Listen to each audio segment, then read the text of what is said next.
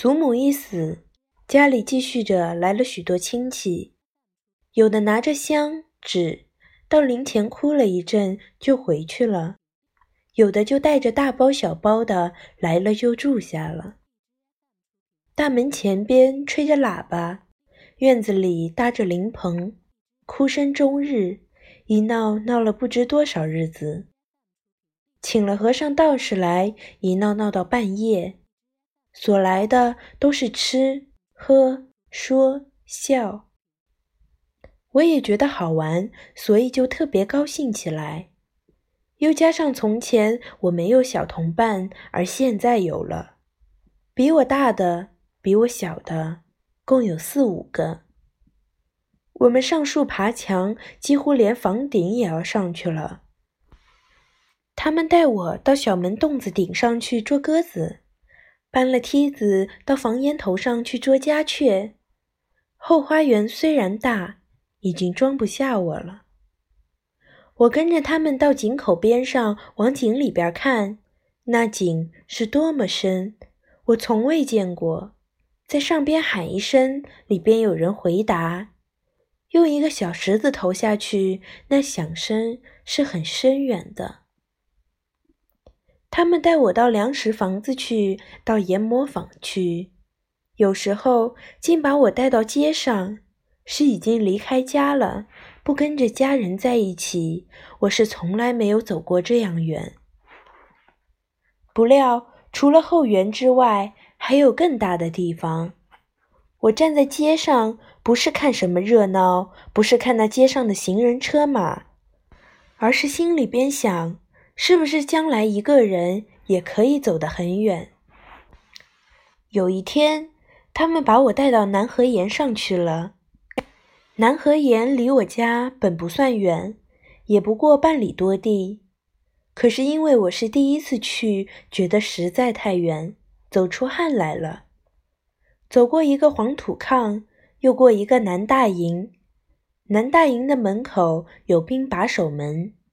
那营房的院子大的，在我看来太大了，实在是不应该。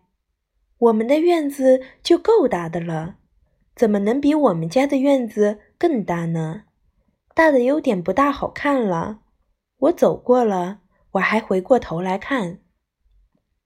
路上有一家人家把花盆摆到墙头上来了，我觉得这也不大好。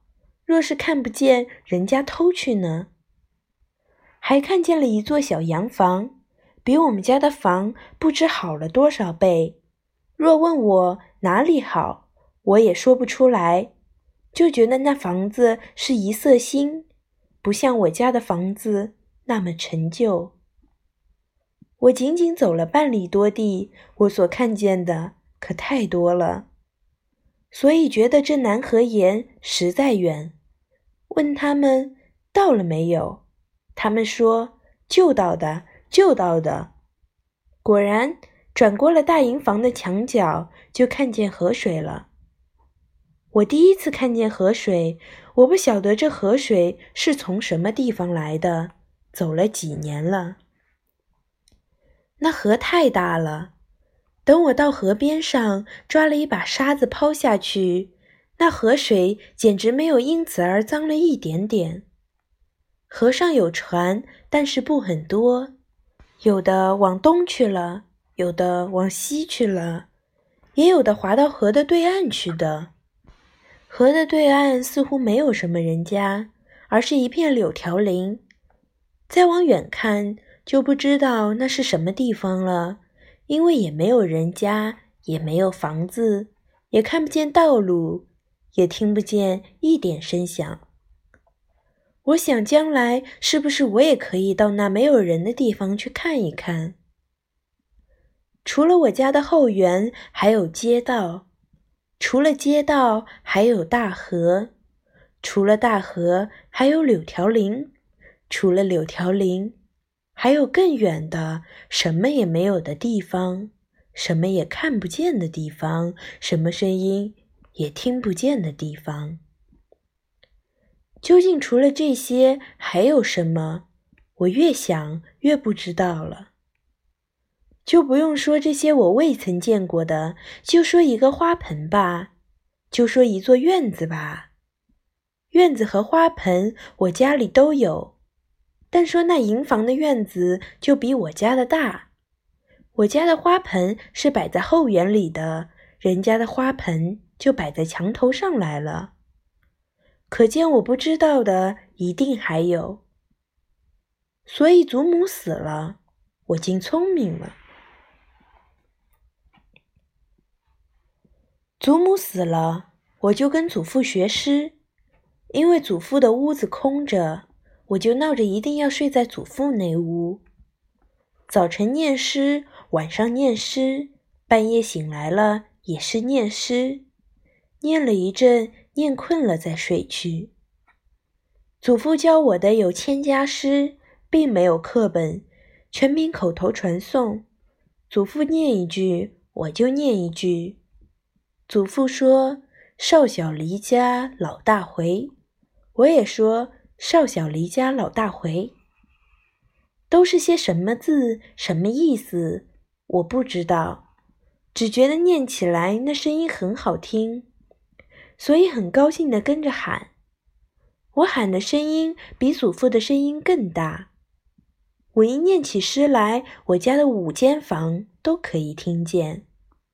祖父怕我喊坏了喉咙，常常警告着我说：“房盖被你抬走了。”听了这笑话，我略微笑一会儿功夫，过不了多久，就又喊起来了。夜里也是照样的喊。母亲吓唬我说：“再喊，他就要打我。”祖父也说：“没有你这样念诗的，你这不叫念诗。”你这叫乱叫，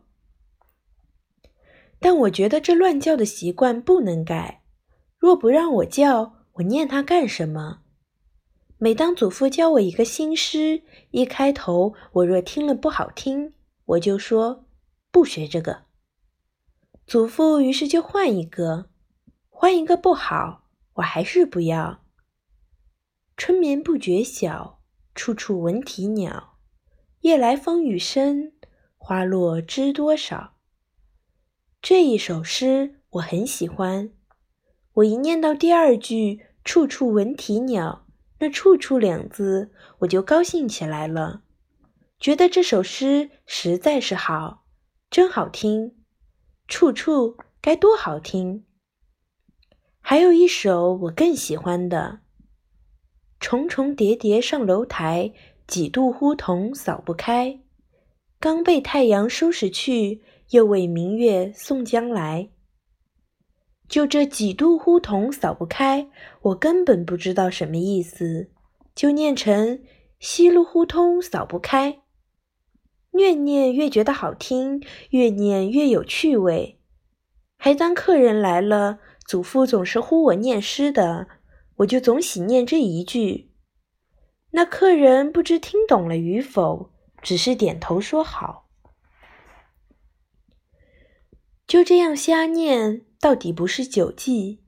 念了几十首之后，祖父开讲了：“少小离家老大回，乡音无改鬓毛衰。”祖父说：“这是说小的时候离开了家到外边去，老了回来了，乡音无改鬓毛衰。”这是说家乡的口音还没有改变，胡子可白了。我问祖父为什么小的时候离家，离家到哪里去？祖父说：“好比爷像你那么大离家，现在老了回来了，谁还认识呢？儿童相见不相识，笑问客从何处来。小孩子见了就招呼着说。”你这个白胡子老头是从哪里来的？我一听觉得不大好，赶快就问了祖父：“我也要离家的吗？等我胡子白了回来，爷爷你也不认识我了吗？”心里很恐惧。祖父一听就笑了：“等你老了，还有爷爷吗？”祖父说完了。看我还是不很高兴，他又赶快说：“你不离家的，你哪里能够离家？快再念一首诗吧，念‘春眠不觉晓’。我一念起‘春眠不觉晓’来，又是满口的大叫，得意极了，完全高兴，什么都忘了。但从此再读新诗，一定要先讲的，没有讲过的也要重讲。似乎那大嚷大叫的习惯稍稍好了一点。两个黄鹂鸣翠柳，一行白鹭上青天。这首诗本来我也很喜欢的，黄鹂是很好吃的。经祖父这一讲，说是两个鸟，于是不喜欢了。去年今日此门中，人面桃花相映红。人面不知何处去，桃花依旧笑春风。这首诗祖父讲了，我也不明白，但是我喜欢这首，因为其中有桃花。桃树一开了花，不就结桃了吗？桃子不是好吃吗？所以每念完这首诗，我就接着问祖父：今年咱们的樱花树开不开花？除了念诗之外，还很喜欢吃。记得大门洞子东边那家是养猪的，一个大猪在前面走，一群小猪跟在后边儿。有一天，一个小猪掉井里了，人们用抬土的筐子把小猪从井里吊了上来。吊上来，那小猪早已死了。井口旁边围了很多人看热闹，祖父和我也在旁边看热闹。那小猪一被打上来，祖父就说他要那小猪。祖父把那小猪抱到家里，用黄泥裹起来，放在灶炕里烧上了，烧好了给我吃。我站在炕沿旁边，那整个的小猪就摆在我的眼前。祖父把那小猪一撕开，立刻就冒了油，真香！我从来没有吃过那么香的东西。从来没有吃过那么好吃的东西。第二次又有一只鸭子掉井了，祖父也用黄泥包起来烧上给我吃了。在祖父烧的时候，我也帮着忙，帮着祖父搅黄泥，一边喊着一边叫着，好像啦啦队似的给祖父助兴。鸭子比小猪更好吃。那肉不怎么肥的，所以我最喜欢吃鸭子。我吃，祖父在旁边看着。祖父不吃，等我吃完了，祖父才说：“他说我的牙齿小，怕我咬不动，先让我选嫩的吃。我吃剩了，他才吃。”祖父看我每咽下去一口，他就点一下头，而且高兴地说：“这小东西真馋。”或是这小东西吃得真快。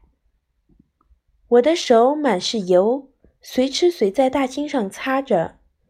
祖父看了也并不生气，只是说：“快沾点盐吧，快沾点韭菜花吧，空口吃不好，等会儿要反胃的。”说着就捏了几个盐粒放在我手上拿着的鸭子肉上。我一张嘴，又进肚里去了。祖父越称赞我能吃，我越吃得多。祖父看看不好了，怕我吃多了，让我停下，我才停下来。我明明白白的是吃不下去了，可是我嘴里还说着，一个鸭子还不够呢。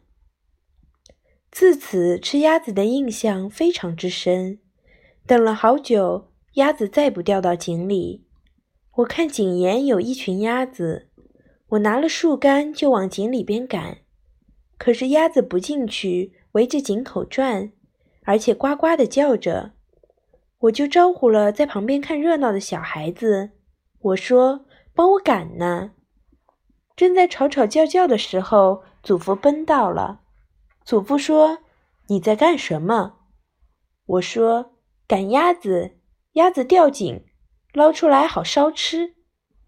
祖父说：“不用赶了，爷爷抓个鸭子给你烧着。”我不听他的话，我还是追在鸭子的后边跑着。祖父上前来把我拦住了，抱在怀里，一面给我擦着汗，一面说：“跟爷爷回家，抓个鸭子烧上。”我想，不吊颈的鸭子抓都抓不住，可怎么能规规矩矩的起黄泥来让烧呢？于是我从祖父的身上往下挣扎着，喊着：“我要吊颈的，我要吊颈的。”祖父几乎抱不住我了。